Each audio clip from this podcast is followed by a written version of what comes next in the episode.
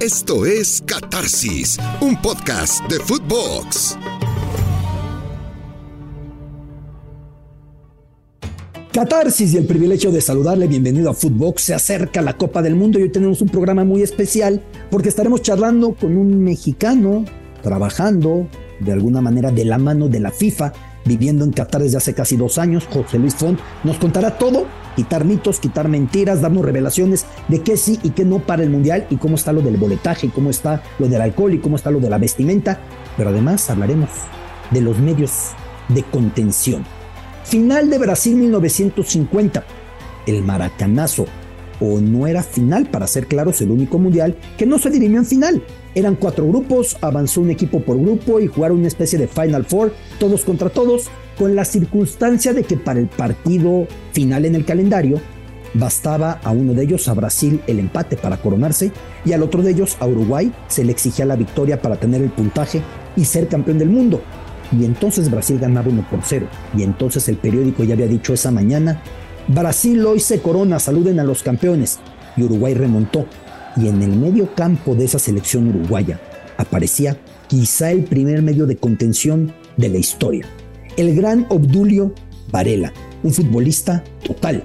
Total en liderazgo, total en carga mental, total en carga moral, Total en despliegue físico, total en dar las patadas cuando había que darlas, total en recuperar y entregar al que sabía mejor que él, porque por delante se encontraba un futbolista apedado Schiafino, que es de las grandes glorias que hemos visto en la historia del fútbol uruguayo, iría a jugar al fútbol italiano, destacaría en el fútbol italiano el gran Schiafino en aquella selección uruguaya.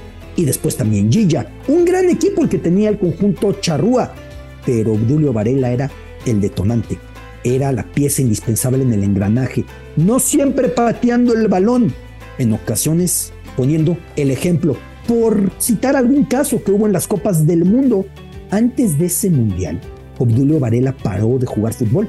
Frenó su carrera porque decidió que las condiciones con las que se pagaba a los futbolistas en Uruguay no era la indicada y que él siendo el más privilegiado no podía sustraerse de eso. Y encabezó la huelga de futbolistas uruguayos a pocos meses de levantar la Copa Jules Rimet, o más que levantarla, la recibió porque era tal caos y tal luto el estadio Maracaná cuando Uruguay derrota a Brasil que no hubo un pedestal, ¿eh? Casi escondidas le dieron la copita y recibió la copa.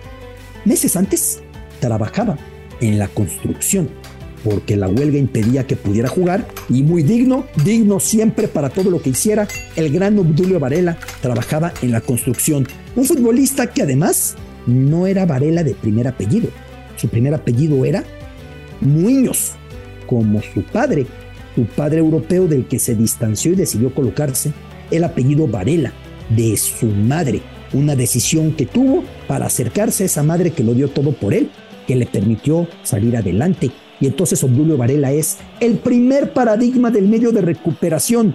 Tiempos en los que todo el mundo quería meter goles, era común colocar dos defensas, tres medios y cinco delanteros. Por eso por ahí el libro de la pirámide invertida, ¿no? De Jonathan Wilson, cuando explica cómo se fue invirtiendo esa pirámide, que empezó yendo todos al ataque, a hacerse a la inversa, casi todos a la defensiva, pero el medio de contención manteniendo un rol fundamental. Los medios de recuperación hoy, en esta catarsis. Rumbo a Qatar Y en esta catarsis vamos al escudo, en esta catarsis vamos a otra función mixta, porque si una semana atrás hablábamos de los laterales, si para adelante o para atrás, si la tendencia es pararse bien o la tendencia es ofender por los costados con los laterales, los medios de contención a los que cada vez les pedimos mayores facultades. Ya no basta con ser el malote de la película que reparte patadas, que empuja al que le pegó al creativo y que simplemente destruye. Hoy por hoy un medio de contención tiene que ser algo aproximado a un 10, pero con piernas y pulmones. O exagero, Juanjo Buscalia, Rodo Landeros, te mando un abrazo. Juanjo. Hola Alberto, hola Rodo, suscribo cada una de tus palabras, Alberto. Em, hoy el medio de contención primero tiene que saber jugar y después adquirir capacidades de recuperación. Eh, soy argentino y te voy al ejemplo argentino. El, el recuperador de Argentina supuestamente es Paredes. Y Leandro Paredes era en las inferiores de Boca el 10 sucesor de Riquelme, nada menos. Y, él ha tenido que adaptarse. Cuando pasó al fútbol europeo, cuando pasó a Italia, le dijeron, mirá, no sos Riquelme, no sos Maradona, acaso sos uno más, tenés que con tus condiciones sumarle la posibilidad de recuperar y el sacrificio, si no te vas a quedar afuera. Y hoy se transformó en, un medio de contención que cuando tiene la pelota, primero la recupera, cuando la recupera, sabe qué hacer con ella. Me parece que es hoy lo que se le pide al pueblo. Y yo coincido, Beto, Juanjo, lo saludo con mucho gusto. Creo que es de las posiciones más complicadas y más respetadas que tiene que existir en el fútbol, porque claramente, además de la función de recuperación, ya no es este trabajo sucio que solían hacer los, los clásicos cinco, porque tiene que tener visión, tiene que distribuir la pelota. Muchos tienen la facultad de introducirse como un tercer central si es que juegan con una línea de cuatro. Eh, algunos jugarán con una elegancia, otros jugarán con, con este tradicional estilo sucio, insisto, que, que, que, a mí personalmente me gusta, pero ya, ya, ya, ya, ya pondrás los ejemplos, querido Beto. Es que yo tengo la sensación de que un medio de contención actual pudo haber sido un 10 hace 30 años. No es hacer menos el fútbol de antaño, es que el fútbol va evolucionando. Y lo mismo si vemos el rol de un quinteto en el básquetbol, y lo mismo si vemos el rol de lo que hoy te puede aportar en la línea alguien en la NFL y lo que hacían antes. El deporte va a tener una evolución muy particular hay un genotipo, hay un biotipo. Hubo una etapa en la que el medio de contención era el malote grandote. Después pasamos a algunos más bajitos, modelo Maquelele, Golo Canté entra acaso en esa visión. ¿Existe un genotipo que hoy se persiga para esa posición? Pues creo que el ideal para todos sería un Busquets, ¿no? Eh, creo que... ¿Así de alto? Para mí el, el, eh, eh, es la perfección en esa posición. yo creo que todos los equipos estarían buscando el siguiente Busquets porque ya está llegando a los 35 años, eh, posiblemente su último año en el, Fútbol Club Barcelona. Si alguien quiere buscar a un próximo Busquets, pues creo que cualquiera de los equipos estaría apuntando. No existe. Es, es un. Lo dice el propio Riquelme. Eh, eh, para mí que no me engañan, es un 10 jugando de 5. Es, es un futbolista extraordinario, con una calidad y una elegancia, una sobriedad que, que de verdad cuando no está vaya que lo, lo, extrañas como, como, como si fuera Messi. Sí, ah, estamos en un fútbol moderno que ha evolucionado tanto que hoy eh, la recuperación no depende de un nombre propio, sino que es un concepto, ¿no? Es un sistema. Eh, tiene que recuperar el equipo. Todos tienen que involucrarse en la tarea de recuperación. Por eso vamos hacia un fútbol en donde ya no hay especialistas para una sola función, sino que los jugadores tienen que involucrarse en un trabajo colectivo. Por eso creo que hoy se le demanda más técnica al mediocampista central, ya no tanta rapidez. Y, coincido, Busquets, Casemiro, que Casemiro es bastante recuperador, pero sabe jugar muy bien con la pelota en los pies y, marca muchos goles porque además ese mediocampista central espigado de más de un metro ochenta, además te entrega juego aéreo, que no es un dato menor, porque te marca en la pelota parada cuando te atacan y también puede transformarse en un producto de, de desequilibrio. Sí, yo voy por ese lado, ¿no? No tener ya, por ejemplo, hablamos de Colombia el otro día que jugó con México, Wilmar Barrios. Wilmar Barrios es el típico mediocampista central de hace 15 años. Muy rápido, muy ligero, muy recuperador. Él le hizo un golazo a México, ¿no? Esa será materia de análisis para otro momento, pero digo, eh, pero que solamente cumplía la función en Colombia de recuperar. Y cuando tenía la pelota, no te metía un pase filtrado. Hoy, el, el digo, el Busquets de hoy eh, es un jugador que te mete un pase filtrado, que te rompe líneas, que, que, deja un compañero mano a mano y para eso hace falta una sensibilidad que no todo recuperador tiene. Ahora, con laterales menos llegadores, ¿el rol de coberturas cambia para el medio de contención? Porque en tiempos de un Roberto Carlos o un Cafú, pues tenía que vivir con un ojo en la espalda para ver cuándo. Un tercer central. Sí. ¿Cambia ligeramente su rol? Si, si vos vas a jugar con, no sé, Brasil, por ejemplo eh, si llega a ponerlo a Eder Militao, como se estaba especulando, como lateral por la derecha, Eder Militao no va a tener tanta proyección que si jugara Cafú. Eh, entonces, bueno, obviamente que ahí va, eh, de repente no necesitas que se meta tanto entre los centrales, porque naturalmente cuando Brasil ataque, probablemente Eder Militao se termine quedando con Marquinhos y con Thiago Silva, entonces ahí podés liberar y, y poner un jugador de más de más ataque. Yo creo que sí, lógicamente depende de las características del lateral, la función que vos le des al mediocampista central. A mí en específico Joshua Kimmich me gusta mucho, creo que es de lo mejor que mm. tiene la selección alemana y creo que le llega un momento de especial madurez. Es curioso que en el fútbol alemán últimamente, así como una etapa en la que El ofensivo iba yéndose para atrás, para atrás, caso Beckenbauer, caso Mateus, caso Matías Sammer, hasta que terminaban como líberos. Los laterales se han convertido en grandes medios de contención. Pienso en Philip Lam, que comenzó por la banda y luego terminó hacia la zona. O pienso ahora en Joshua Kimmich, que sigue un patrón parecido. Que justamente le tocó ser el relevo natural en el Bayern, ¿no? Cuando llega justamente a la institución eh, de Múnich, Guardiola lo arropa como un hijo. Él dice, eh, eh, Joshua es como mi hijo. Y, lo comienza a, poner en una posición natural, que era la de, de mediocentro, pero no, no con la constancia que requería. Y cuando pasa a retirarse Lam, él lo traslada para la, para la banda derecha. Llega Ancelotti, llega Jupp Heynckes y se vuelve un inamovible, se vuelve un, uno de los grandes líderes que además de cubrir las dos posiciones, pues va absorbiendo muchas de las condiciones que requiere. Es un jugador llegador, que tiene buena visión, eh, la, las pelotas que pone, tiene un gran disparo de media distancia, se proyecta el ataque, es un futbolista muy muy completo que logra traducirlo a la, a la selección alemana. Además la personalidad que tiene, justamente contra Inglaterra decíamos, es que no querían jugar, no, no, no, no, no, no, no, no nos atacaban. Y nosotros, pues la verdad, y, ya llega y putea su propia selección y dice, no podemos entregar una ventaja de 2 por 0 contra ellos. ¿Y México con Edson Álvarez? Es un número puesto Edson. Estamos de acuerdo en que Edson va a jugar porque va a jugar como titular. Estamos de acuerdo los tres, ¿no? 100%. Sí, sí, 100%. Yo, a, mí me gustaría saber cómo, tanto en el caso de Kimmich como el de Edson Álvarez, qué sistema se va a utilizar en el Mundial, porque de hecho ya lo vimos con, el Tata Martino, que venía con ese 4-3-3 casi ya definido en el último partido contra Colombia, cambió y ya Edson no estuvo solo en la mitad de la cancha y eso le permitió inclusive tirarse hacia un costado para estar muy pendiente de Luis Díaz. Digo, cuando se reparten las labores de patrullar en la mitad de la cancha, eh, pueden aparecer otras virtudes. Kimmich en el último partido no jugó solo en el medio, jugó con Gundogan. Eh, en, el partido contra, contra Inglaterra. Y Gundogan lo acompañaba a Kimmich, es cierto, el más recuperador era Kimmich. Y creo que en el caso de Edson eh, también. Yo no, si hoy tuviera que, definir con qué sistema va a jugar México, en el Mundial no lo sé. Yo creía hasta hace dos días que iba a jugar con 4-3-3 y ahí Edson era una fija en la mitad de la cancha. Con el 4-2-3-1 que utilizó en, en el partido con Colombia, creo que sigue siendo una fija Edson, pero probablemente con, una función diferente, ya no solo en el medio, probablemente no sé si con cuadrado al lado. Y creo que dentro de las aptitudes que tiene Edson, que también ocupó en algún momento la posición de central, incluso hasta de lateral en, en, América o hasta en selección nacional, él tiene la virtud de poderse colocar como un tercer central, algo que por ejemplo le costaba mucho al Guti.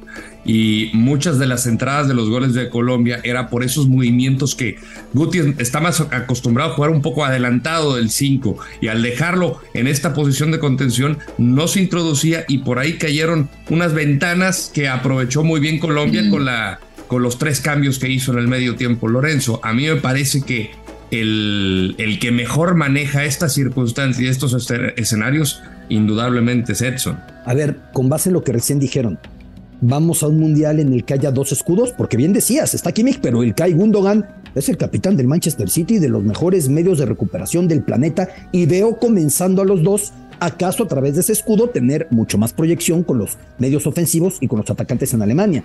Y en México no es descartable que junto a Edson aparezca Andrés Guardado, que es un medio de contención con todo y que tenga creación y demás. Vemos un mundial en el que haya hasta dos recuperadores con Argentina, Juanjo, por ejemplo, ¿cómo lo ves? Y mira, eh, yo, yo hice, hice un listado de, un montón de casos que están eh, eh, cerca del mundial utilizando un sistema parecido. En, en Brasil, Casemiro y Fred. porque, a ver, Brasil en algunos partidos te pone muchos atacantes, pero cuando juegue contra una fuerza par, me da la sensación que no va a despoblar tanto el medio, ¿no? Y Fred en la Copa América y en la eliminatoria hacer una fija, y de hecho en el último partido, Fred estuvo al lado de, Casemiro y Casemiro ya no estaba solo. En Argentina, Paredes de Paul, eh, Edson Álvarez y Cuadrado en México, Bellingham y Declan Rice en Inglaterra. Me parece, me parece que cuando, probablemente para jugar eh, en los primeros partidos, por ahí te dejan solo uno. Ahora, cuando llegan los partidos de definición mano a mano, probablemente veamos esquemas, no te digo un poco más conservadores, pero sí que se reparte un poco más la, la función. En Argentina, Paredes tiene mucho buen pie, De Paul también era número 10 y los dos se adaptaron a jugar eh, en, esa función de, acompañarse y de ser ambos sostenes en la mitad de la cancha. Yo, veo, yo veo más también probable que, que, juegue con este 4-2-3, eh, porque con el 4-2-3-1 vi un mejor funcionamiento. Yo en dos años no había visto a la selección mexicana jugar como lo hizo acá, pero más allá de la, de la formación.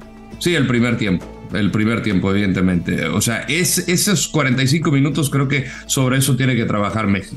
Y creo que con eso puede competirle a cualquiera. Competirle. No, no, no, no te empieces a agrandar, mi querido Juanjo. No, no, no, no voy para allá. Pero sí creo que eh, el repartirse las tareas y que no dejen solo a un solo recuperador puede facilitarle mucho las cosas. Y algo que le costaba esto, más allá de la generación, era transitar la pelota. Era muy lento con Herrera, con Guardado, eh, acompañando a Edson. Aquí creo que cambia la dinámica y me parece que con Edson y si es Guardado, si es eh, Eric Gutiérrez, si es Luis Chávez, un zurdo natural, creo que va a tener un poquito más de, de, sostén este medio campo y no va a estar correteando tanto la pelota. Y lo que más me preocupa a mí es también la dinámica, porque de repente en México pues dices, sí tenemos estos, pero ¿y cómo te mueves, no? Y es parte del efecto de un canteo de un Leandro Paredes. ¿En cuánto tiempo te desprendes y qué vas generando al recuperar el propio Busquets? Esa dinámica es imprescindible en ese puesto hoy por hoy y de repente en México ahí ralentiza mucho su salida, Juanjo. Y es indispensable que el mediocampista central también tenga el concepto no solamente de romper líneas, obviamente hacia adelante con un pase profundo, sino que también el hecho de pasarle a un compañero y romper líneas corriendo. Es decir, ir a ocupar un espacio eh, que no estaba ocupando, que esa dinámica no la tiene naturalmente cualquier futbolista. Yo hace un rato hablaba de Wilmar Barrios, es un jugador al que le cuesta mucho correr hacia adelante, ser vertical, él, tiene más eh, de manera natural correr hacia los costados para hacer relevos. Y, y, el mediocampista central, que creo yo va a tratar de imponerse y que va a marcar la diferencia en el Mundial, es ese mediocampista central que pueda romper espacios hacia adelante, no solo con la pelota, sino también en el traslado. La selección francesa, que para muchos, en mi caso, es la que tiene el mayor poderío, lo que no significa ni remotamente que es la que mejor juega. Yo si hiciera un escalafón hoy, yo a Francia no la pongo entre las ocho que mejor juegan.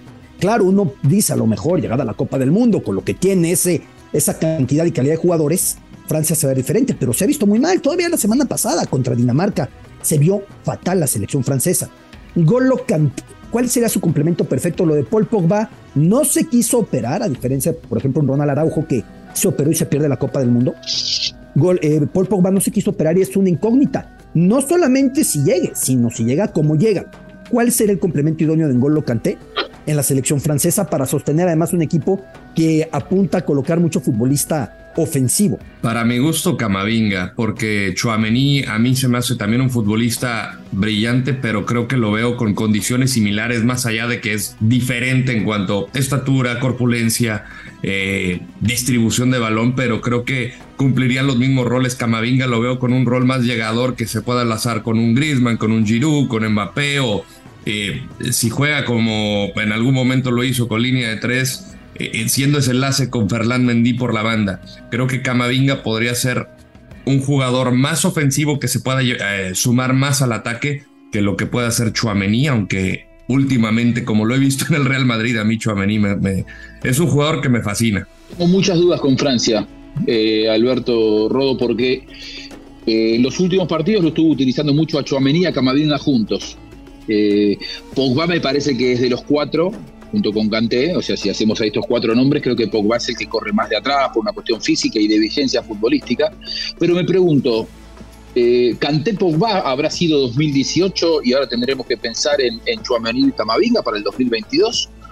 O en todo caso, eh, Camavinga y Chuamení, los dos tranquilamente pueden jugar de, de internos y Kanté respaldándolos. Digo, pienso en un montón, y como hemos visto tanto cambio y tanta lesión y tanta variedad en la selección francesa. No tengo claro qué puede llegar a parar en la mitad de la cancha, pero probablemente o jueguen, no sé, canté con alguno de los dos, o Chuamemí y Camavinga y no canté, o canté respaldándolos y los otros dos un poco más sueltos. La verdad es que tengo muchas muchas dudas pero, pero creo que en todo caso lo que tiene ahí de Jams es una cantidad de, variantes que no tiene, la mayoría de los seleccionados no tiene. Mira, Kunku tuvo un rol en alguna etapa de su carrera más defensiva, se ha hecho más ofensivo en el Leipzig, evidentemente, ¿no? Sí. Eh, tenemos también el caso por ahí de Adrián Rabiot, que jugaron incluso en posiciones defensivas, que fue curioso Rabiot porque el Mundial pasado condicionó su estadía en el equipo a ser titular y de Champs no se la dio, se perdió ser campeón del mundo, ahora ha regresado con otra humildad. Yo pienso que Adrián Rabiot podría aportar mucho en ese medio campo junto al Canté. mira, mira todas las variantes que hay, ¿no? Podría, podrían complementarse tranquilamente. ¿Y qué hacemos con Chuamaví y Camavinga? ¿Habrá que liberarlos o dejarlos en el banco suplente? No sé hasta qué punto también esa gran cantidad de nombres que tiene y de jugadores que, que tienen aspiraciones de ser titulares, ¿cómo puede llegar a repercutir eso en el vestuario? ¿no? Porque son todos jugadores de primerísimo nivel y que no, sé si inclusive alguno no puede llegar a quedarse afuera de la lista, inclusive, porque son demasiados jugadores. Como es Mateo Gendouzi, que también Gendouzi es un futbolista espectacular. Y seguimos con nombres y nombres, ¿no? Es espectacular esto. ¿Qué decía Rodo? Discúlpame. Fofaná también, Yusuf Fofaná. O sea, si algo tiene Francia es profundidad. Eh, tiene problema champán. O sea, aquí lo más complicado de Deschamps será acortar la lista, que tiene la ventaja que son tres jugadores más, pero evidentemente pues tienes que dejar a varios fuera. Creo que no va a tener problemas Francia, tendría que mejorar mucho porque nuevamente se verá las caras con Dinamarca en la fase de grupos, que no los hizo ver bien. Siento que la ventana de verano, eh, muchos entrenadores decían, los jugadores ya están agotados, quieren vacaciones, no estaban concentrados en la Nations League y para esta pues también llega con algunos jugadores lesionados. Entonces yo creo que sí veremos otra Francia, pero creo que Dinamarca le, le levantó las antenas de atención para la próxima Copa del Mundo. La selección de Bélgica, otra de las candidatas para poder permitir tanto futbolista de vocación ofensiva, si Kevin De Bruyne, si Eden Hazard termina jugando, más allá de los delanteros que esperemos Lukaku recupere su nivel porque ha estado lesionado en el inicio de temporada o si juega Batshuayi eventualmente, Atrás tiene grandes elementos, aunque quizá ya cansados, ya con edad avanzada. Axel Witzel, por ejemplo, ya no está en su mejor momento. Eh, Yuri Tillemans, no termina de darle el estirón en Leicester City. Para Bélgica es imprescindible ahí tener algo de energía, ¿no? Porque se ha oxidado un tanto esta generación. Y lo de Bitzel, eh, Juanjo, perdón, llama la atención que está jugando como central en el Atlético de Madrid. Mm. Sí, sí, mucho más retrasado. Lo que nunca hizo antes en Rusia, en ningún lugar, claro. Claro, está jugando más retrasado, inclusive en el Mundial del 2014 tampoco había jugado en esa función. Eh, siendo él mucho más, más joven. Igual Bitzel creo que inclusive por su porte físico, a veces eh, Bélgica era un poco lento en algunos desplazamientos en el medio, ¿no? A la hora de, recuperar. Eh, pero sí de estos seleccionados que hemos estado nombrando da la sensación de que es el que tiene menos, menos variantes o mayores inconvenientes como para respaldar todo lo que tiene a, la hora de atacar. concluyendo, de las selecciones campeonas del mundo, de las selecciones favoritas. ¿A quién ven como el medio de contención del mundial antes de que sea el mundial? Ya después llegará diciembre, lo bueno es que no, tendremos una semana para digerir porque no le atinaremos a casi nada. Pero ¿a quién ven hoy como el medio de contención de las elecciones candidatas? El principal. Yo Casemiro. Eh, mira, estamos de acuerdo. ¿Ensayaron, señores? Creo que no que le están haciendo ensayos. Nos escribíamos en el WhatsApp una, dos, tres. Un Casemiro que llega al United, que todavía no es el del Real Madrid, que está acostumbrado a soportar un equipo que defiende con demasiados metros, jugar con dos mediocampistas de un corte más bien creativo como Kroos y Modric, aunque también auxilian en esa área, pero entonces Casemiro los dos. Y el apoyo de Fred podría ser fundamental, o Fredgy, como le dicen allá. Sí, como dice Juanjo, ¿no? Que juegan los dos eh, eh, pueden jugar los dos en esa posición y, se complementan muy bien. El trabajo sucio, Juanjo, yo sé que muchos de los puristas dirán, no, hombre, es que cómo patea, pero pues hay que patear también. No, lógicamente. Este tiene gol, porque tiene bastante gol, buena pegada. Para que Brasil pueda poner dentro del terreno de juego a Rafinha, a Richarlison, a Neymar, a Vinicius Junior, necesitas un respaldo, ¿no? Eh, por eso me parece que Fred va a terminar siendo la rueda de auxilio de, de este Brasil al lado de Casemiro, que es el gran abanderado. Y también en esa función creo que Lucas Paquetá, si bien es un jugador de corte ofensivo, también es una rueda de auxilio, le, aporta esa otra cosa. Ahí también yo creo que Brasil, y esto será materia de análisis para cuando hablemos de los interiores, pero que Brasil va a terminar, más allá de todas las variantes que estuvo mostrando los amistosos a nivel ofensivo, poniendo por momentos a cuatro o cinco jugadores de ataque, Creo que cuando lleguen los encuentros parejos, Brasil va a recurrir, o Tite va a recurrir al viejo recurso de Casemiro más Fred más Lucas Paqueta. Y, y perdón, Ro. Perdón, Beto, nada más simplemente para agregar, dejas en la banca a Fabiño, ¿no? Que cuando no está en el Liverpool, creo que es otro de los jugadores importantísimos en esta columna vertebral que extrañan bastante. Y aquí, como de que dices, pues ya estás bien cubierto. O sea, al final, en caso de que no está, es un rompas en caso de emergencia, Beto. Y pensando en las críticas que hubo en Brasil, en Italia 90, después de la desilusión brasileña de España 82, que el juego bonito y su colmo no se convirtió en el título, intentaron 86, tampoco lo lograron.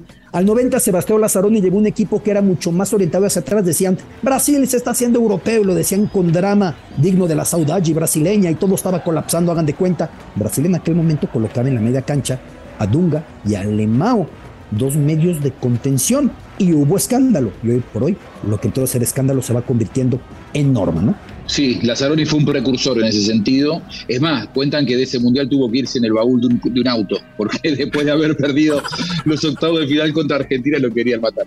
Y que para colmo no terminó por imponerse a Argentina porque le faltó ser un, poquito europeo más, porque dejó un resquicio para esa, esa genialidad de Maradona y el gol de Canilla. Es un privilegio siempre estar con estas voces tan enteradas, tan entendidas, tan eh, claras Juanjo Buscalia, Rodo Landeros, muchas gracias. Abrazo, Alberto. Un placer, señores. Abrazo. Los medios de contención y con este par yo me quedo en mi alineación. Yo pongo a Rodo y a Juanjo. No me voy a poner de 10. Yo me salgo de la cancha y yo pido mi cerveza para verlos deleitándonos. Continuamos en esta catarsis. La entrevista en catarsis. Queremos que todo México esté asegurado. Entra a inter.mx y activa tu modo checo para obtener un seguro totalmente gratis. Seguro, seguro. Con inter.mx todo México está protegido. Y en esta catarsis el compromiso es que usted viaje a Qatar a través de cada emisión, de cada podcast, que sienta Qatar en su totalidad. E imposible decir que nos hemos acercado completamente a Qatar como mexicanos, sin hablar con el mexicano que ha estado viviendo en Qatar, involucrado en la Copa del Mundo 2022 José Luis Font, quien trabaja en Match Hospitality. Querido Joselito, porque les digo, sí, tengo que decirlo, es mi compadre, es mi amigo, lo quiero mucho, pero además es un profesional que entiende esta Copa del Mundo como pocos, porque ha sido parte de su organización. José Luis, ¿cómo estás? Muchas gracias, todo muy bien, mi querido Alberto. Es un placer estar aquí contigo y con tu auditorio. A ver, primero que nada, muchos no entienden lo que es Match Hospitality. ¿Qué haces en Match Hospitality? ¿Por qué llevas cuatro mundiales? Viviste en Sudáfrica, estuviste al pie del cañón en Brasil, estuviste en Rusia coordinando todo por todos lados, que si en Siberia, que si en Rostov, que si en Moscú, y ahora vives en Qatar. ¿Qué hace Match Hospitality para la FIFA? Bueno, Match Hospitality, nosotros desde el 2007 tenemos los derechos exclusivos a nivel global del programa de Hospitality de la FIFA y típicamente se entiende como si fueran los boletos VIP del estadio. Este, no son propiamente boletos VIP, simplemente son boletos que tienen servicios de valor agregado en sitio como comida, bebida, eh, entretenimiento y una serie de otros beneficios como estacionamiento. Entonces nosotros lo que hacemos es lo preparamos en conjunto con la FIFA, lo operamos durante un mundial, en este caso dentro de los ocho estadios y fuera de los estadios tenemos un par de iniciativas y lo comercializamos a nivel internacional en conjunto con una eh, extensa red de agentes que nos representan o distribuyen eh, a nivel global eh, lo que hacemos. efectivamente es mi cuarto mundial, soy el director de relaciones este, corporativas, em, que bueno, no, no sabemos ni mis jefes ni yo bien a bien qué significa eso, porque he venido heredando una serie de responsabilidades que las sigo haciendo, que no son propiamente de, del título del puesto, sigo vendiendo, sigo muy involucrado en temas de protección al consumidor en México, o sea, la relación con la Profeco y la, en esta ocasión con la Secretaría de Relaciones Exteriores, y, este, y pues bueno, una serie de apoyos y demás servicios que le damos o brindamos a nuestras agencias cuando vienen sobre todo aquí en sitio a Qatar, que que vaya, requieren un poco más de apoyo de gente que ha estado aquí eh, eh, preparando. Yo llevo aquí cerca o año y medio, casi dos años, entonces, pues en general es más o menos lo que, lo, que he estado haciendo y tratando de no cagarla en el proceso, mi querido Beto. No, y seguramente no. A ver, querido José Luis, eh, el único lugar en el que se va a poder beber alcohol durante el partido va a ser la zona que tú operas de los estadios. Primero, logísticamente, ¿qué tan complicado es llevar alcohol a un país que no es que dices, bueno, pues me cruzo en la gasolinera, en la tienda, en los abarrotes. No, no, no. Aquí tienes que estar armado con todo tu suministro de alcohol para el mundial. ¿Qué, tan complicado es logísticamente esta operación, José Luis? Eh, eh, es compleja, eh, porque obviamente pues, son los ocho estadios, y es aún más complejo porque hay una sola empresa que se encarga de importar y distribuir el alcohol en todo el país. Y esa empresa, esa importadora, distribuidora, vaya, solo existe en un solo lugar, hay una sola bodega, y esa empresa es la que se encarga además de distribuir a todos los restaurantes que tienen licencia de alcohol, que son bastantes, digo, para matar un poquito la preconcepción que ha habido en torno al mundial aquí se puede chupar, aquí se puede divertir, hay antros, hay bares, se baila, o sea, todo. Entonces, esta empresa, además de surtir a todo el alcohol del país, pues nos tiene que surtir a nosotros y a nuestras áreas, ¿no? Entonces, ha sido años de preparación, ha sido un trabajo en conjunto con ellos para establecer fechas en las que tenemos que nosotros, eh, ahora sí que meter la orden de compra del alcohol y el alcohol también, pues va en función un poquito de qué partidos o cómo haya quedado el sorteo final, porque pues no es lo mismo ver un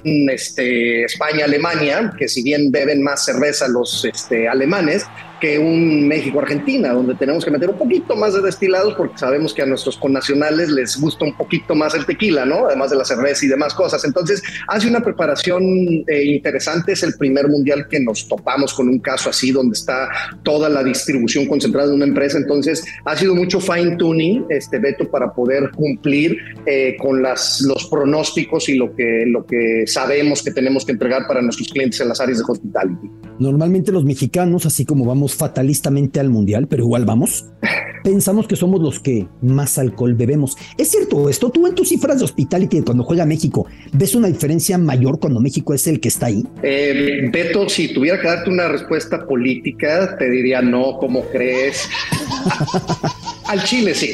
Este, somos muy buenos para la fiesta, sí tomamos mucho. Tuvimos un caso de México eh, contra Corea, que en el estado se acabaron las cervezas. Este, es una realidad, nos gusta la fiesta, es parte de nuestra cultura. Vamos, a ver, eh, em, viajamos a Estados Unidos, a Europa, y no es tan común ir a un antro, un bar y tener servicio de botella, un pomo en la mesa, pues vas este, copiando y así es, es, más común, ¿no? En México, pues, tradicionalmente, desde que yo iba a los antros de chavito, pues era un pomo entre tus cuates.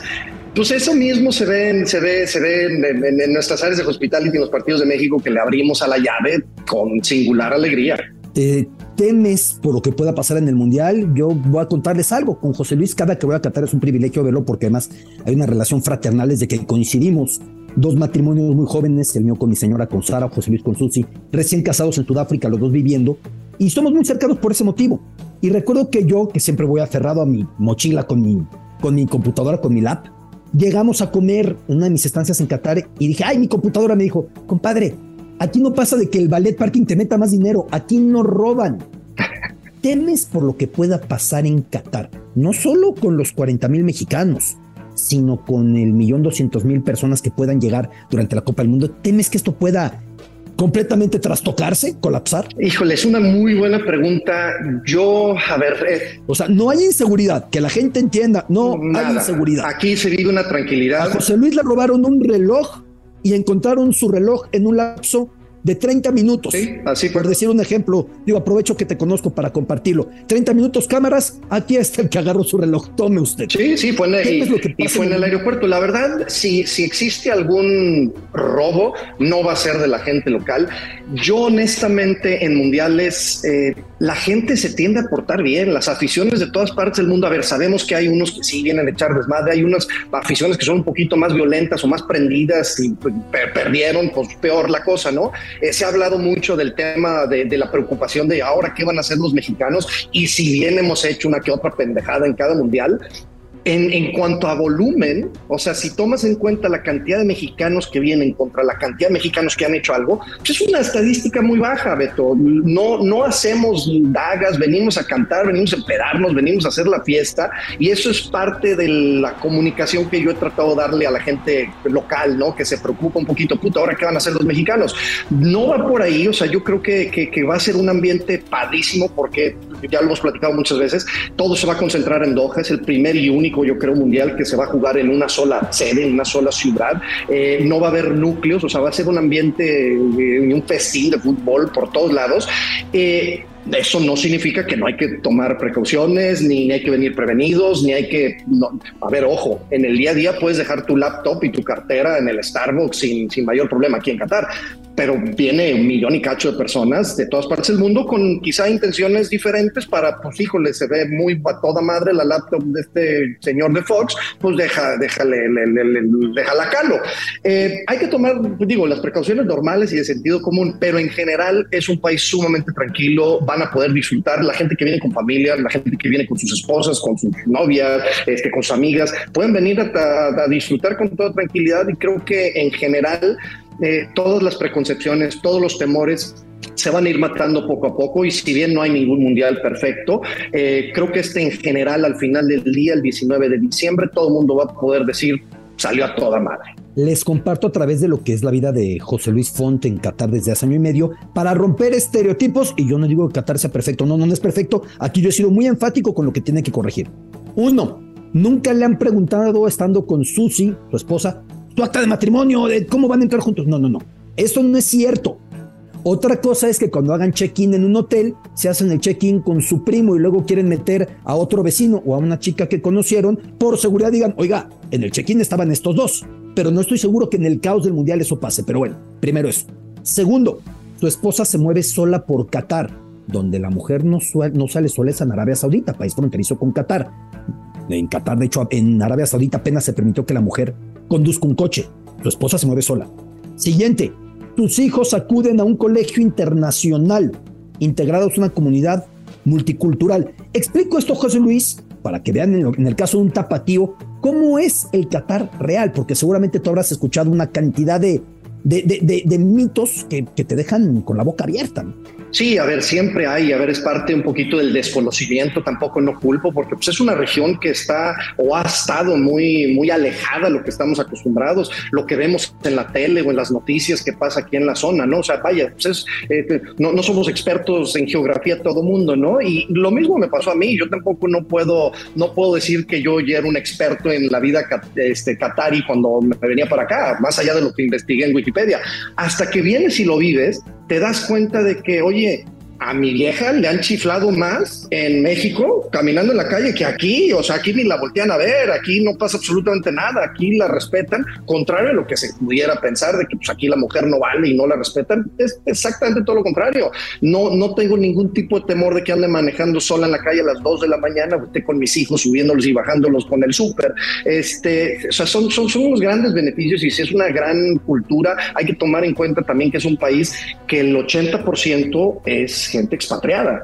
Entonces es multicultural, es una cosa padrísima porque dices tú, bueno, pues está lleno de árabes y todos son buena gente. Sí, hay muchos árabes y de otras partes, pero también estás conviviendo con gente de todas partes del mundo donde todos venimos pues a chingarle, a trabajar, a buscar un mejor futuro o a trabajar para un proyecto como el que yo estoy. Entonces ha sido una experiencia sumamente gratificante, Beto, estar aquí y, y vivir esas cosas que en otras partes del mundo y en nuestro querido México pues a veces carecemos también, ¿no? Sí, dejando muy claro los defectos que hemos ido recalcando, pero esto es quitar estigmas, porque la gente va preguntando cada cosa que uno dice, no, no, no, es que eso no es, hay que ir acallando todos, y, todos esos temores que no tienen fundamento. Perdón. Y, no, y otra cosa, Beto, al final del día también se vale que no te guste. Pero ven, vívelo y ya después sacas tus conclusiones y dices, tú sabes que a la chingada, yo ya no regreso, no me gustó, la neta no. O sabes que todo lo contrario, la neta sí me gustó, sí tenían razón, qué bueno que fui, porque así pasó en Rusia y así ha pasado en todos los mundiales y así va a pasar siempre, ¿no? Pues en los lugares que no conocemos, pues van a, van, van a siempre ver, este, va, a haber siempre esa duda de que, pues bueno, ¿cómo va a estar? Al final del día vengan con mente abierta, es una cultura que, que, te podrá o no gustar, pero pues vaya, tiene lo suyo y hay que vivir vivirla ya nada más para que al final del día digas sí eh, o no. Mexicanos, ¿tú cuántos esperas? Y tú tienes un termómetro muy claro porque tú tienes las peticiones de mexicanos y de estadounidenses. ¿Tú esperas 40 mil? ¿Tú esperas poquito menos? ¿Esperas poquito más? Yo creo que esa cifra entre los boletos de categoría regular, que son los que maneja la FIFA, de los cuales no tengo yo visión de esos, porque nomás nosotros operamos el Hospitality, pero entre esos y los que sí conocemos de Hospitality, considero que esa es una cifra adecuada. O sea, creo que si es un poquito menos o un poquito más, por ahí va a estar rondando. Este, eh, ah, sí, a ver, no es un viaje eh, ni, ni cortito ni barato. Obviamente hay que hacerlo este, con mucha planeación. El tema de la pandemia, obviamente, y los requisitos, pues obviamente eso ha, este, dificultado un poquito más los procesos. El, mismo Fan ID o Haya Card en el, en el caso del 2022, pues también, ¿no? Eh, no van a poder venir y a, ver qué hay. Este, tienen que venir ya con las cosas hechas, compradas, entre tickets y alojamiento. Entonces, creo que 40 mil es, un, es una cifra bastante razonable de, la que esperamos que, que, vengan mexicanos. Eh, José Luis, ¿cuál ha sido el partido más complicado para ti para acomodarse? El quebradero de cabeza. Digo, tengo que decirles que de repente empieza a sonar el teléfono de José Luis y el amigo de primaria, el maestro de kinder, yo conocí a tu jardinero cuando tú fuiste aquí. todo el mundo quiere conocer a José Luis Font para tener boletos en el Mundial. ¿Cuál ha sido el partido quebradero de cabeza para ti rumbo a Qatar 2022? Yo, yo soy relevante una vez cada cuatro años, mi querido Beto. En enero nadie se acuerda de mí, entonces este, ahí empieza mi vacación de tres años. Este, eh, a ver, México-Argentina naturalmente, así como fue México-Alemania en Rusia. Este, obviamente funciona una cosa importante en este caso. México, la afición mexicana ya lo hemos hablado este, por todos lados. La afición argentina también vienen muchos argentinos, o sea, está dentro de nuestros top 5 los, los, este, los, los argentinos. Pero además tenemos una comunidad internacional de Estados Unidos, de India, de Europa, de diferentes partes del mundo que quieren venir a ver a Messi.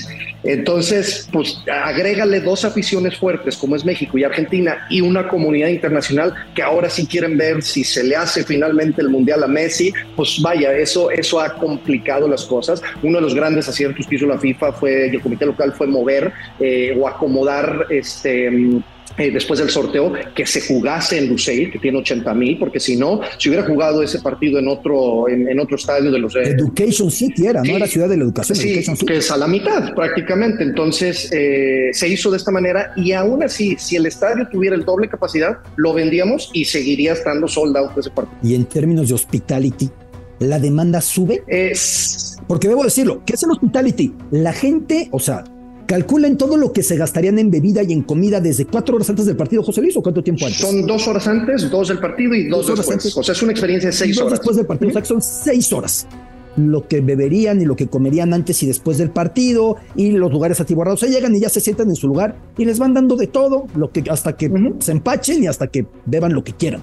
Eh, ¿El hospitality crece en demanda? Sí, o sea, y nosotros, eh, que eso es otra cosa, porque también tenemos que jugar con dos cosas, porque a lo mejor puede que existan los lugares físicos en el estadio, o sea, el ticket, el de la vaca, pero a lo mejor no hay espacio físico para crecer nuestras villas de hospitality. Entonces, aunque querramos vender más hospitality, yo físicamente ya no tengo dónde ponerlos y nuestro servicio, como es de en sitio, es dentro del recinto del estadio, pues no te puedo mandar a tu hospitality a otro lado, ¿no? Tiene que ser ahí.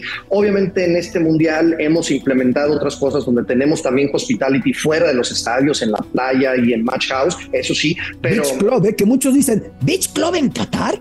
Pues sí, a ver. Tal cual. Y las chavas van a estar en bikini y todo. Sí, sí. sí. Este, sí, a ver, lo que no se va a poder es como en South Beach ir en patines por la corniche en bikini. Eso, eso no, pero. La corniche que es el malecón de la bahía de Doha, sí, no, eso no me lo imagino. Pero tampoco te imaginas que eso suceda en Mazarik. Entonces no nos debemos de asustar tampoco que te estén diciendo que aquí las mujeres no pueden andar en la corniche, en patines, en bikini, porque tampoco lo hacen en Mazarik y tampoco lo hacen en, en este Champs-Élysées. Entonces. En tu este, Minerva, sí, también en tu Guadalajara, en tu Minerva. Entonces, este, pero sí, te digo, volviendo al tema, pues sí, con Hospitality, obviamente hay que ir calculando eh, el, tema de los espacios físicos, además de la butaca en sí, ¿no? Eh, a ver, José Luis Font, eh, ¿qué es lo que va a haber de comida en las zonas VIP, en la zona Hospitality del estadio? ¿Va a haber opción árabe y opción occidental? ¿Estás trabajando todo eso? Porque ya dijo aquí las relaciones corporativas, pero yo sé que mi compadre, yo, creo que hasta viera la prueba de menú como si fuera su boda. Sí, sí, sí, sí, este, sí, sí he participado en eso, pero eso es por glotón, nada más, mi querido Beto. Este, no porque mi opinión valga en ese sentido, tenemos expertos que, que, se dedican a eso, pero bueno, ahí participo. Eh, lo que hacemos es, por supuesto, que darle un toque local, porque a eso venimos, ¿no? Lo que si, si quieres venir hasta Qatar, pues lo último que quieres es pues, comer lo que comes en casa, ¿no? Este, quieres probar un poquito porque quizá es la primera vez que, que conoces de esta gastronomía o de estos lugares, entonces por supuesto que le damos toque local, eh, va a haber muchos platillos árabes, pero no va a ser simplemente comida árabe. ¿Por qué? Porque también tenemos muchos clientes árabes que vienen a esto para probar de otras cosas y, y, dar, este, o sea, y estar, estar en contacto con, con otras culturas. Entonces, te puedo decir que hasta tacos va a haber. Si están buenos o malos, eso no me lo va a poder juzgar la comunidad mexicana, pero, pero pues a lo mejor a un indio que en su vida también no ha probado unos tacos porque no ha tenido la oportunidad de ir a México, pues aquí va a encontrar unos tacos que van a estar ahí lo más parecidones, va a haber pastas, va a haber cosas internacionales, por supuesto, y, obviamente pues platillos típicos árabes, o sea, va a haber un poco de todo para todos. Vale la pena decir que en Qatar habitan el triple de personas de la India que de Qatar, la mayoría de ellos en trabajos de un rango muy sacrificado, trabajo de la construcción, pero para que entiendan por qué tantas referencias a la India en Qatar. Eh, José Luis, hay muchos que dicen es que no hay hoteles. ¿Hay hoteles todavía o está muy difícil? No, sí hay. Eh, el único problema es que naturalmente es por lo mismo. Es un país compacto. Eh, es un país que tiene hotelería suficiente, que si tú planeaste tu logística y compraste tus boletos y tus hoteles desde el año pasado, pues ibas a encontrar el hotel que tú quieres de acuerdo a tu presupuesto.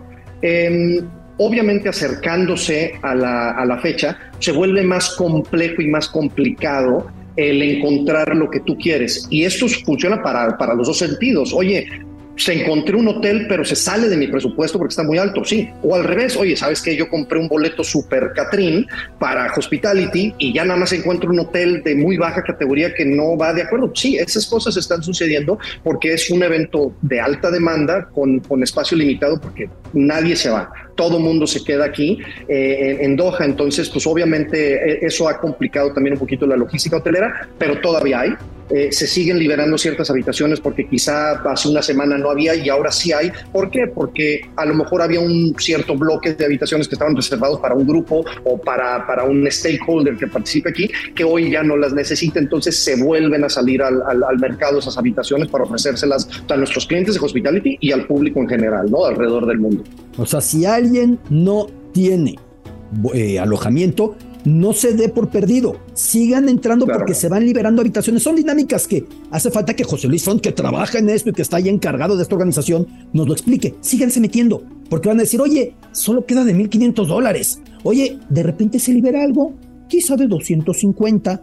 Hay muchos tipos de alojamiento. No todo es el hotel, que es una gilal, una eh, luna tan típica de la cultura musulmana que aparecen muchas banderas como la turca, la azerbaiyana, ese hotel nuevo, que además son dos cimitarras, que es un hotel de mega lujo. No todo es eso.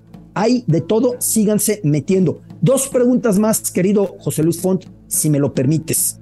La primera, la ropa. Tú ya explicaste, no van a estar en bikini, en patines, como si fuera South Beach en plena corniche, en el malecón de Doha. Las mujeres con que no lleven camisas sin mangas y con que lleven falda a la rodilla tú dirías que con eso está bien. Vamos, tú y yo hemos ido caminando, hemos visto cómo hay mujeres asoleándose en bikini en The Pearl. Hemos visto a mujeres saliendo del gimnasio en mayones y top. Pero la recomendación para estar acorde con respeto es esa, ¿no? Sí, pero también no, no hay que estresarnos tanto. Perfectamente normal, porque va a haber días que va a hacer mucho calor y van a andar en la calle, van a andar caminando y las mujeres pueden estar sin mangas. Lo más importante es si van a lugares culturales, religiosos o de gobierno, ahí sí piden un poco más de prudencia para mujeres y para hombres. Y el ejemplo que muchas veces he utilizado es cuando, cuando dicen, ah, ¿cómo son mamones y por qué eso? Y le digo, señores, lo mismo te lo piden en la Capilla Sixtina o en la Basílica de Guadalupe, cuando vas a entrar, dice, chato, nomás ven y un poquito más de pudor y pudencia porque, porque, porque así nos gusta. Entonces, este, mm, repito, todos los días aquí en toda la calle, en sobre todo en verano, porque aquí hace un calor infernal, eh, o sea, mujeres pueden andar, repito, con, con, con vestimenta normal como si estuvieran en México. Repito, en estos lugares que sean, que sean particularmente, eh, religiosos y culturales, hay que nada más prestar atención en un poco la modestia, pero fuera de ahí, en el estadio va a ser perfectamente normal, en los restaurantes es perfectamente normal ver a mujeres en vestidos, en faldas, o sea, te digo, no, normal. Eh, y los hombres, si se quieren quitar la camisa durante el partido, es común que el aficionado se quita la camisa. ¿Se escandalizan un poco con eso? Igual en el estadio ya va a pasar lo que tenga que pasar. ¿Se escandalizan un poco con eso en Qatar? Pues te aviso en 50 días, mi Beto. Este, no pasa, pero no pasa normalmente, ¿verdad? Realmente no, no pasa. Eh, también es el primer torneo grande porque aunque ya se hizo una prueba el año pasado, en noviembre, diciembre, en la Copa Árabe, pues la Copa Árabe no recibió mucha gente eh, de comunidades internacionales fuera de la región, ¿no? Entonces, no creo que, a ver, no, no se acostumbra, no se ve, por supuesto que no, pero no creo que vaya a ser tampoco una cosa de que, híjole, ¿qué está pasando aquí? Si alguien se quitó la camisa en el furor, ¿no? O sea, si alguien se emocionó, si alguien se abrazó, no, creo que, que, que la gente estamos menospreciando mucho a la cultura árabe y a la gente que vive aquí. Son gente que viaja también como uno, son gente que ha visto de todo como uno y al final del día van a decir, a ver, si este güey se quita la camisa para celebrar en un estadio, eh, perdón, en un restaurante super fifi, pues a lo mejor ahí sí te la van a hacer un poquito de pedo, pero si dicen, güey, estamos en, el, eh, hicieron el gol del empate y este güey se emocionó, se quitó la camisa y abrazó al güey de al lado que no conocía, pues lo van a entender que es parte de la fiesta del fútbol, ¿no? La última, José Luis Font, quien desde hace casi dos años vive en Qatar. ¿Qué tiene que conocer cada uno de los miles de mexicanos, de argentinos, de ecuatorianos, de españoles, todos quienes nos escuchan? ¿Qué no se pueden perder en Qatar? Porque pues ya van hasta allá, no, no se conformen con los goles, digo, los estadios están preciosos. ¿Qué tienen que ver en Qatar? Una cosa, José Luis Font. Definitivamente, si yo me tuviera que quedar con una cosa, porque, ay, cabrón, me la pusiste muy difícil. Este. ¿Y dos?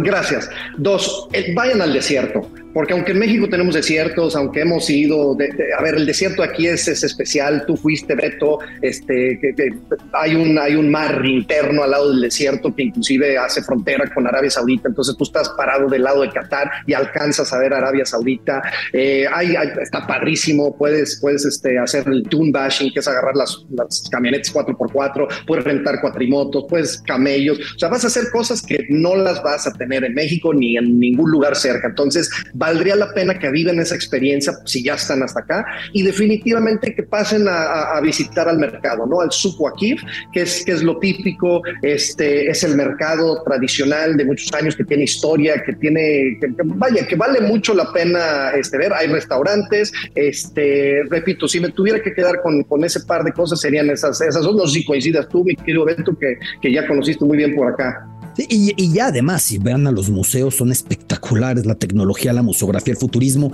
Pegado al Subwakif además se encuentra el primer barrio sustentable del mundo, Misherev, que es espectacular. Vamos, no se limiten a los estadios, están yendo muy lejos. No les quiero meter a un curso intensivo de cultura y arte islámico, cada quien lo que quiera, pero pues ya van hasta allá, es la sugerencia. José Luis Font, enhorabuena por el trabajazo enhorabuena por los éxitos, enhorabuena por tu cuarto mundial y gracias por compartir con nosotros todo lo que vas aprendiendo allá en Qatar junto con Susi, tu esposa y tus tres chavos. No, muchísimas gracias a ti, Beto. Ha sido un placer vivir estos cuatro mundiales con esta chamba, con el privilegio de conocer el mundo con este trabajo y sobre todo de poder eh, haber creado una gran amistad contigo. Beto, nos hemos seguido no nada más en cuatro mundiales, hay unas Olimpiadas ahí también entre medio en Londres. Este, te, llevo en en, el corazón a ti y a tu familia siempre por, porque has sido parte. Este, luego ya con más tiempo en otro podcast platicamos este, cómo te conocí en 2009, me parece ser, en el, en el famoso Sun City de... En Rustenburg, en Sun Rustenburg de, Sun City ahí en Sudáfrica. Entonces, este, eh, te, digo, te agradezco mucho el espacio, siempre la invitación y, y, tu cariño, mi Beto, y las porras, como siempre. José Luis Font, que debo decirles que en los Olímpicos de Londres 2012, cuando la final es México México-Brasil, Otra vez apareció el amiguito. Yo te conocí en el kinder en Guadalajara, yo soy primo del primo. De repente José Luis Font, todo el mundo lo quiere conocer para boletos, es esta inercia. Un abrazo, compadre, es un placer saludarte. Otro bien grande para ti todos ustedes. Gracias, mi Beto. Catarsis, José Luis Font. Así se dice en árabe. Vaya catarsis hemos tenido espectacular lo que nos ha compartido nuestros expertos, Juanjo Buscalia y Rodolfo Landeros. Coincidieron, parece que ensayaron con lo de Casemiro. Yo debo confesar, yo pensé que iban a decir Golo Canté, por lo que Canté representa, pero viene de una lesión, un Chelsea que ha estado en momentos muy complicados, la salida de Tuchel. Yo pienso que Canté va a ser de las figuras de la Copa del Mundo. Y Casemiro siempre lo será. Siempre un Casemiro en tu equipo, te caiga bien o te caiga mal. No nos podemos ir sin una breve clase de árabe. En alguna urgencia, cómo comunicarse. Y la palabra es bilhaya. Ana bilhayat. Así es como se dice, yo necesito. Ana bilhayat. Y si necesitan un doctor, Ana bilhayat, Ana tabib. Yo necesito un médico, Ana bilhayat, para que se la aprendan y con esa al menos la necesidad ya la irán superando poco a poquito en tierras mundialistas. Gracias por su compañía. Hasta la próxima semana en Catarsis. Esto fue Catarsis con Alberto Lati, exclusivo de Footbox.